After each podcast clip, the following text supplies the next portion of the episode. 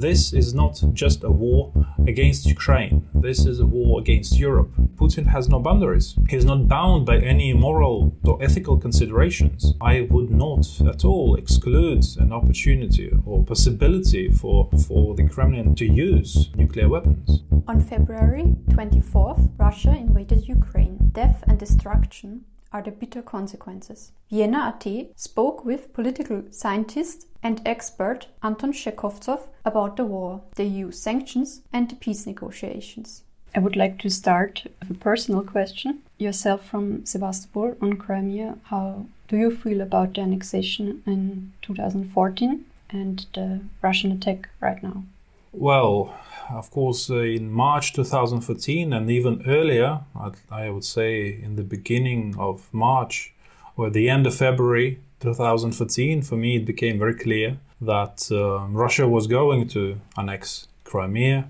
At that time, I, I actually I didn't believe till the very end uh, when the occupation started. I, I couldn't believe that that was happening because I couldn't believe that Russia would be ready, Russian soldiers would be able to kill Ukrainians. For me, it was um, something completely fantastic. I mean, in the bad sense that uh, that was like a uh, like a nightmare, and I, I couldn't believe that that would could happen. And when it happened, uh, I felt, of course, devastated.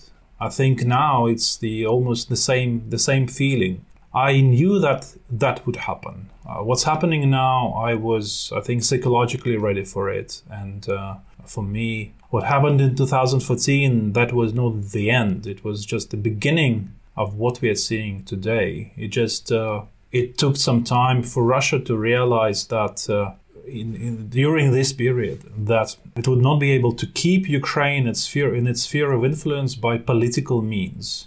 So first they tried all this political warfare and you know malign influence operation in, operations against Ukraine. But it it wanted to do it politically, but then it realized that it was not able to, and then they started. Uh, they opted for an invasion.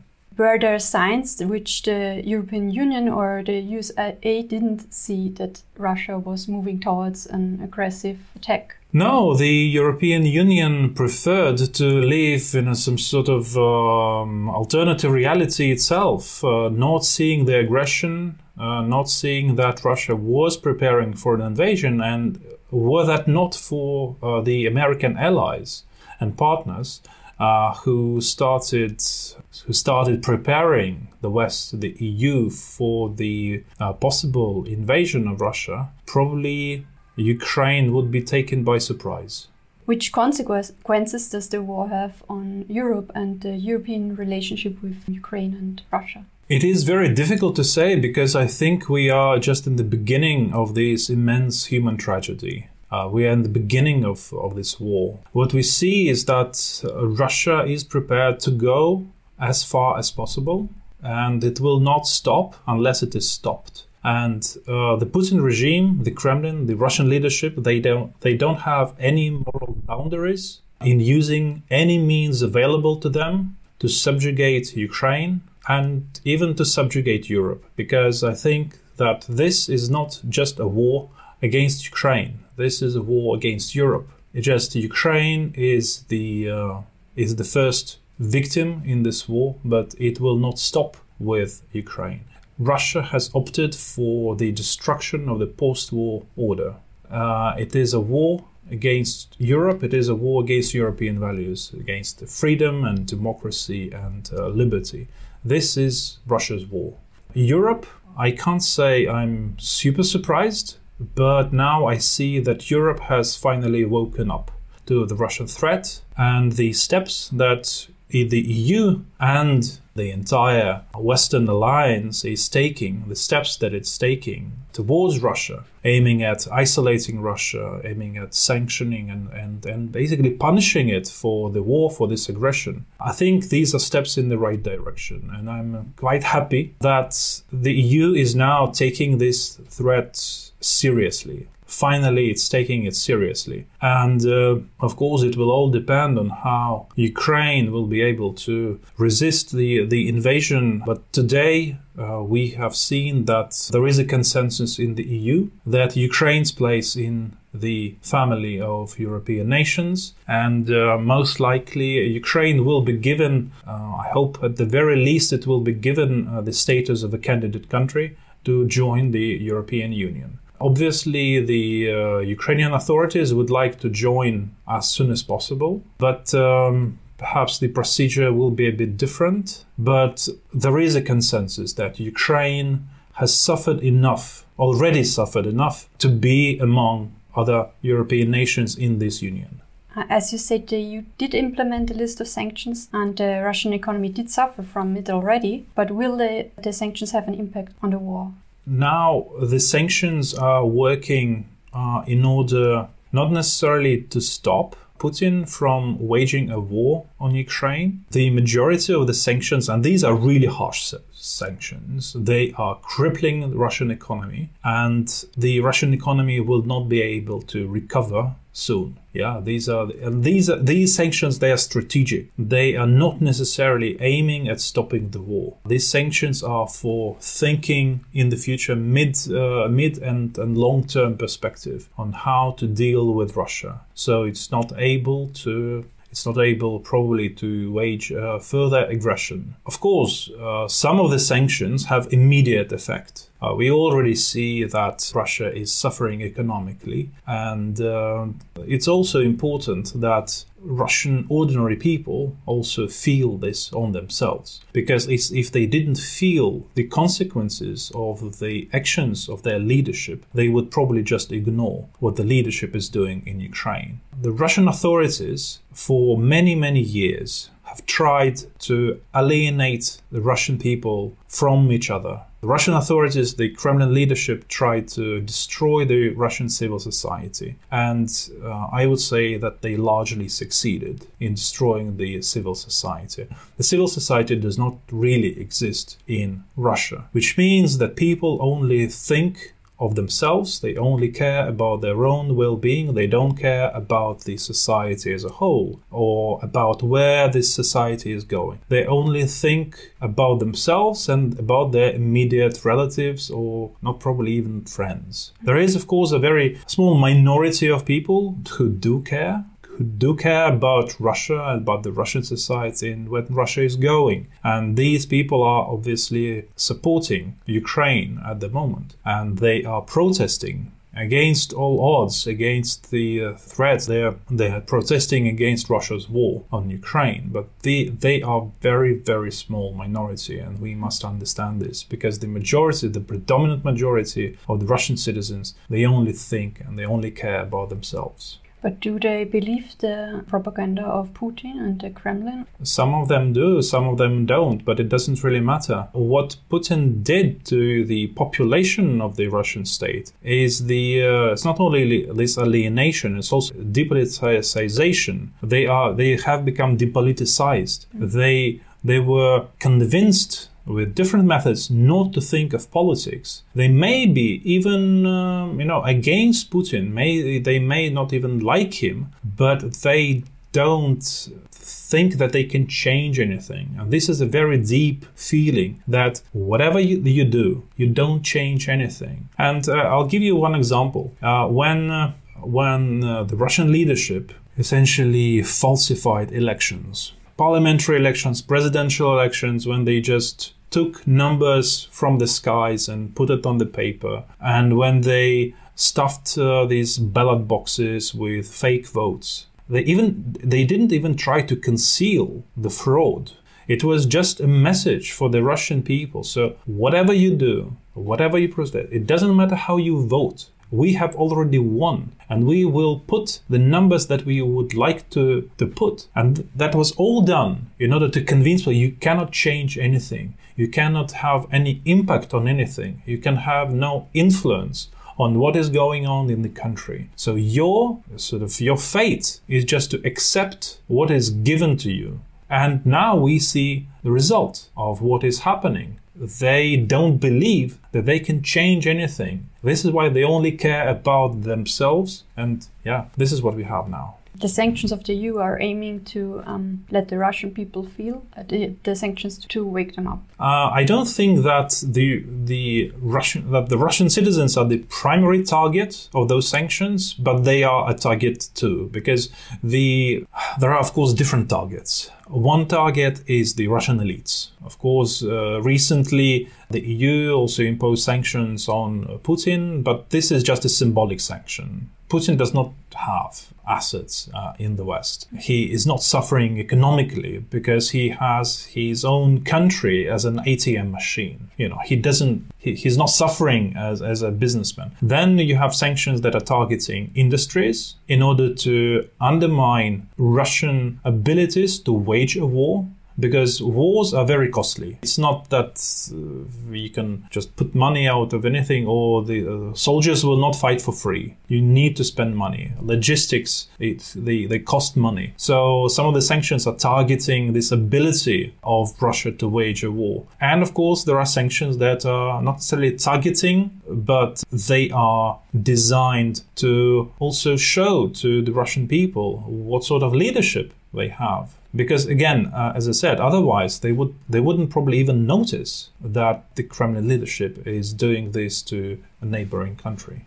you said the war is costing money and it is uh, already taking too long for Russia, as it seems Putin has threatened to put the nuclear forces on alert. How ser seriously can Europe take this threat? I'm sure that he's doing this in order to deter European or Western nations from providing military assistance to Ukraine. Uh, this, I think, is a very clear message. But yes, uh, we should take this very seriously because, as I said, Putin has no boundaries.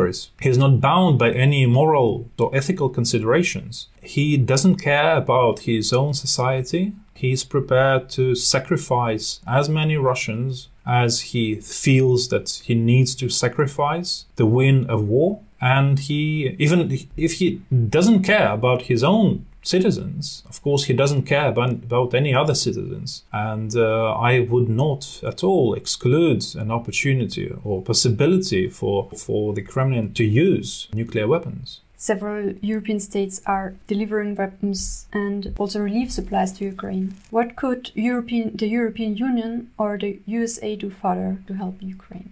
I think the the main area where the EU uh, may uh, help Ukraine is still military assistance. I think that it is quite clear at the moment that uh, there is no willingness on the part of NATO or the EU to provide boots on the ground, so join the war. But at the same time, uh, I do believe that uh, European nations or Western nations should really consider providing an opportunity for individual citizens of these countries who are willing to fight to do this without any legal problems. And I know that uh, many countries already are already doing this. The Baltic states. The Baltic states, and I think some other states, they are providing this opportunity because in some states, in some countries, even in the EU, it is it is illegal to fight in a foreign war. And I think if these limitations are lifted, that would actually give Ukraine uh, an important boost in defense, in in defending Europe essentially from the Russian aggression, from the Russian invasion and uh, in formal terms, those would not be EU or NATO that is participating in this war, yeah, but individual citizens. So I think just to uh, em- emphasize is that this military assistance is still of the most significant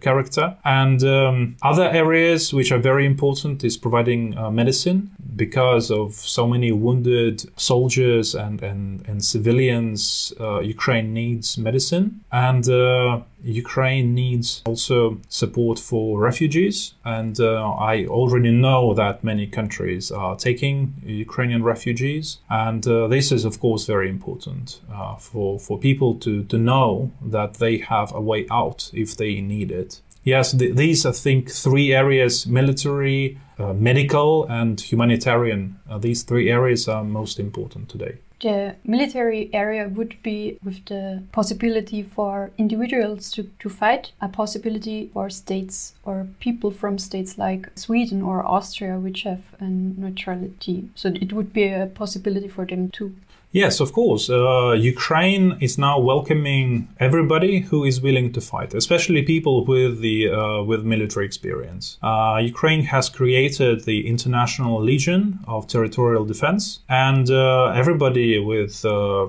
relevant experience and willingness uh, can join. And in order to do this, what is essentially needed for these people is to contact the Ukrainian embassy in in their own country. On Monday, Ukrainian and Russian delegation met at Belarusian border for peace negotiations. What is your estimation? Will there be an arrangement? It was a very good signal as we thought that it was Russia that asked for those negotiations. At the same time, uh, we must understand that Putin regime is, is extremely cynical. And as uh, representatives of Ukraine and Russia gathered on the border between Belarus and Ukraine, uh, Russian forces started shelling civilian buildings in Kharkiv, in the city of Kharkiv, at, at that very moment when they were talking about peace. So I don't think that Russia is actually serious about any peace negotiations. Even if they propose those negotiations, this is just a facade. This means nothing really. Uh, it is just for them, for their propaganda purposes, to show that, oh, yes, we uh, suggested those negotiations, but Ukrainians decided not to, you know, agree to our terms or whatever. And I don't believe that at the moment we can talk about any arrangement because the positions are, of Ukraine and Russia, they are diametrically opposed to each other. Russia wants what it says demilitarization and denazification of Ukraine plus the recognition of the Russian sovereignty over Crimea. These things are, th- this is something that Ukraine will never uh, agree to. And as for the word denazification, we must understand that what, what, what, what the Putin regime means by the term Nazi is totally different from what we, or from the term that we use in Europe or the West in general. For the Putin regime, a Nazi is every Ukrainian who believes that the Ukrainian nation is separate and independent from Russia. This is their understanding of the word Nazi. So every Ukrainian who believes, who has a national consciousness, who believes to be a Ukrainian and not a Russian, for them, he or she is a Nazi. So the denazification of Ukraine is actually the destruction of the Ukrainian state. It is a destruction of the Ukrainian nationhood.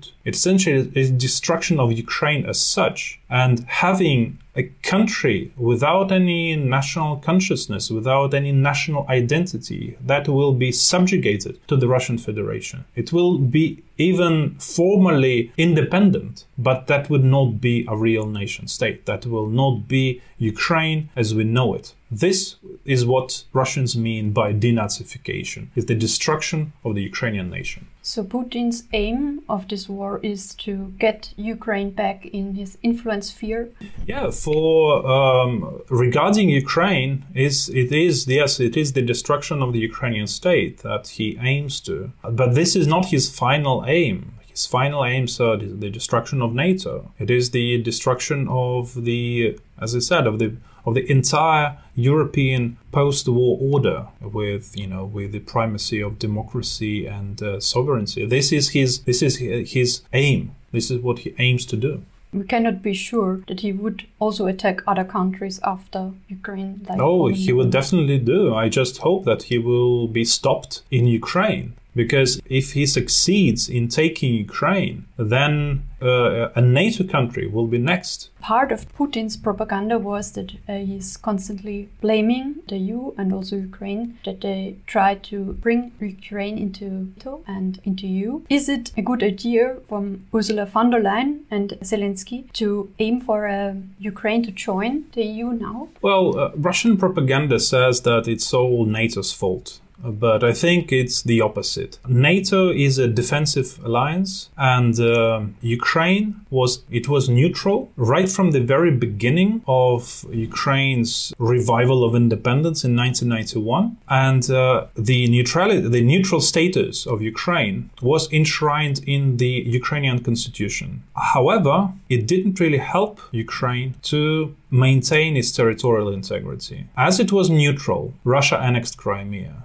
Ukraine was neutral. Russia attacked eastern Ukraine and invaded eastern Ukraine already in 2014. The neutral status of Ukraine didn't help it, didn't help the country to maintain its territorial integrity. Only a few years ago, already after the annexation of Crimea, Ukraine decided to join NATO. And now the course is to join NATO because, because Ukraine has no other security guarantees. In 1994, Ukraine signed the so called Budapest Memorandum. It gave away its nuclear weapons. It was the third largest country to have nuclear weapons. It has the, the, the third largest amount of nukes in the world. It gave it away in exchange for the security guarantees. The Budapest Memorandum gave the security guarantees. However, Russia completely ignored that document, and Russia was one of the signees or one of the signatories of that Budapest memorandum. And they, according to that Budapest memorandum, Russia had no right to violate territorial integrity and sovereignty of Ukraine. So, it, but it didn't help Ukraine. Neither this, uh, neither these security guarantees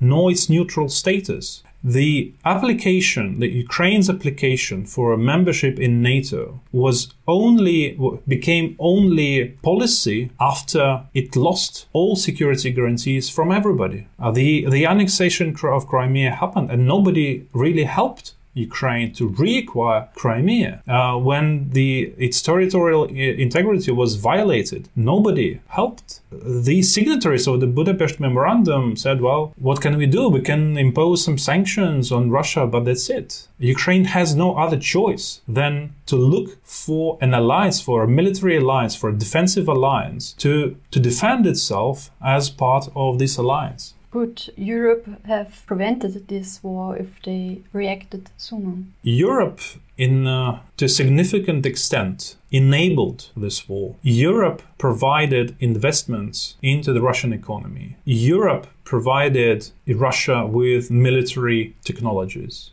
Europe provided provided Russia with money. Europe did not pay enough for its defense. Uh, it didn't have uh, relevant defense budgets as as they supposed to have as NATO members. Europe was giving money to Russia, so Russia would be able to develop these weapons, these arms. It used European money to do that. And Europe, of course, the EU and the West in general, they bear they bear a certain responsibility for what is happening now because they were enabling Russia to do exactly this. Europe did not take didn't take the threats of Russian weaponization of energy supplies, for example. When Brussels, when the European Commission, when the European Parliament persistently said that European nations need to decrease their dependence on energy supplies from Russia, very few countries took that seriously. So I will just repeat myself. There is certain responsibility of the EU for what is happening now that they ignored the threats. They ignored people like me and uh, and other experts who said that Russia is no friend. You cannot have a dialogue with Russia. Russia is waging a war. You prefer not to see it. Just you know, close your eyes and uh, like a silly dream. But this is not a dream. The former Chancellor of Austria, Christian Kern, left the corporate board of the Russian Federal Railroads, whereas another former Austrian politician, Karin Kneißl from the Austrian Freedom Party, tweeted in favor of Putin. How will that war affect the European far right or the parties within Europe which have ties with the Kremlin. It is, of course, good that uh, Christian Kern left the board of uh, directors of the Russian railways. However, he joined the, this board already after Russia started the invasion of Ukraine, which took place in 2014. So he is also responsible for for these for the for the enabling Russia to do what it is doing. Uh, Karin Kneißl, I would just provide a very small correction. She's not a member of the FPÖ. No, no, she was never a member of the oh. FPÖ. Uh, she was uh, she was a foreign minister who was suggested by the FPÖ as a sort of uh, non-party member because yeah because the ÖVP was a bit uh, skeptical about these all these Kremlin connections of, of the Freedom Party. But um, it is I can I think it's easy, very easy to explain uh, why she's still sticking to the uh, to Russia and to Putin's regime. Is because back in Austria she's a nobody. she she was a lecturer be- uh, before she uh, became foreign minister, and she didn't build any network. She would just go back to well, essentially nothing when she left uh, the government after the Ibiza affair. So she she has nowhere to go and the Kremlin owns her like an asset. But actually, many far right parties, well, at least major far right parties, are now they they find themselves in a in a very weird situation to say to say the least. Some parties, such as the FPÖ, they prefer to embrace neutralist position, which is, I would say, much more natural for them than being pro-Kremlin. Because neutrality has uh, well has a certain natural value in Austria. Not only because Austria itself is a neutral but also because of the history of the Austrian far right uh, that uh, preferred to keep neutrality on foreign policy issues. So the FPÖ is now talking from from this neutralist perspective. But there are far right parties and some of them really surprise me uh, such such as uh, uh, Rassemblement National, Marine Le Pen's party. And Marine Le Pen uh, recently condemned the Russian invasion of Ukraine quite unambiguously it was a, like a real condemnation. They realized that uh, these Russian connections they became too toxic because now we see quite a strong united consensus in Europe about the Russian invasion of Ukraine, about the Russia's war, and uh, even I think I'm sure even the electorates of some of the far right parties they don't like what Russia is doing. So these these far right parties they need to respond to the feelings, to the sentiments of their electorate, and they are changing these positions. So I am sure that the some some fringe minority of far right organizations and uh, groups they will stick to this pro-Russian, pro-Kremlin line, but the major parties uh, on the far right they essentially they have two options. One option is this uh, condemnation of the invasion, and the other option is to remain in this uh, ambiguous gray zone where they would say, well, we are neutral, we don't like the sanctions because we would prefer to have more diplomacy. Yes, what Russia is doing is something uh, bad, but the West is also, mm, you know, not a saint here. So this ambiguity that is another that is another option uh, for uh, some far right parties that previously had been known for their pro-Kremlin position. Another try from Putin and the Kremlin to divide the European Union and the states of the European Union was through disinformation via media like Sputnik or uh, RT, which the European Union now forbid. Is this a good idea and should it have happened sooner? Yes, it should have happened sooner because these are not media, these are propaganda channels. These are disinformation resources that uh, that hide behind Western sensitivities about the freedom of speech in order to hurt in order to damage European and larger Western nations and their open societies. These Russian disinformation channels are the Trojan horse of the Kremlin propaganda of the of the of malign influence operations in the West, and the West should have responded to these threats earlier but wouldn't that open the field for the Russian propaganda to speak about these condemnations of these propaganda channels of the freedom of speech in the West is also treated badly?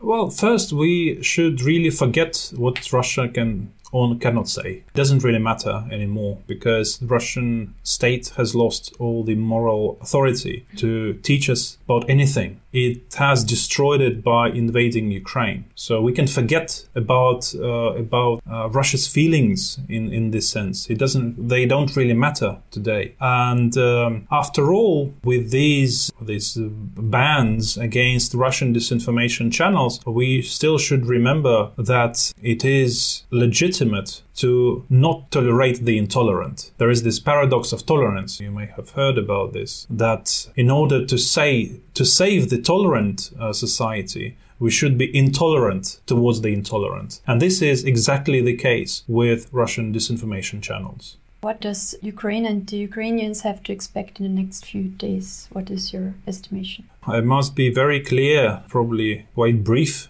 here, Ukrainians unfortunately should expect more human suffering.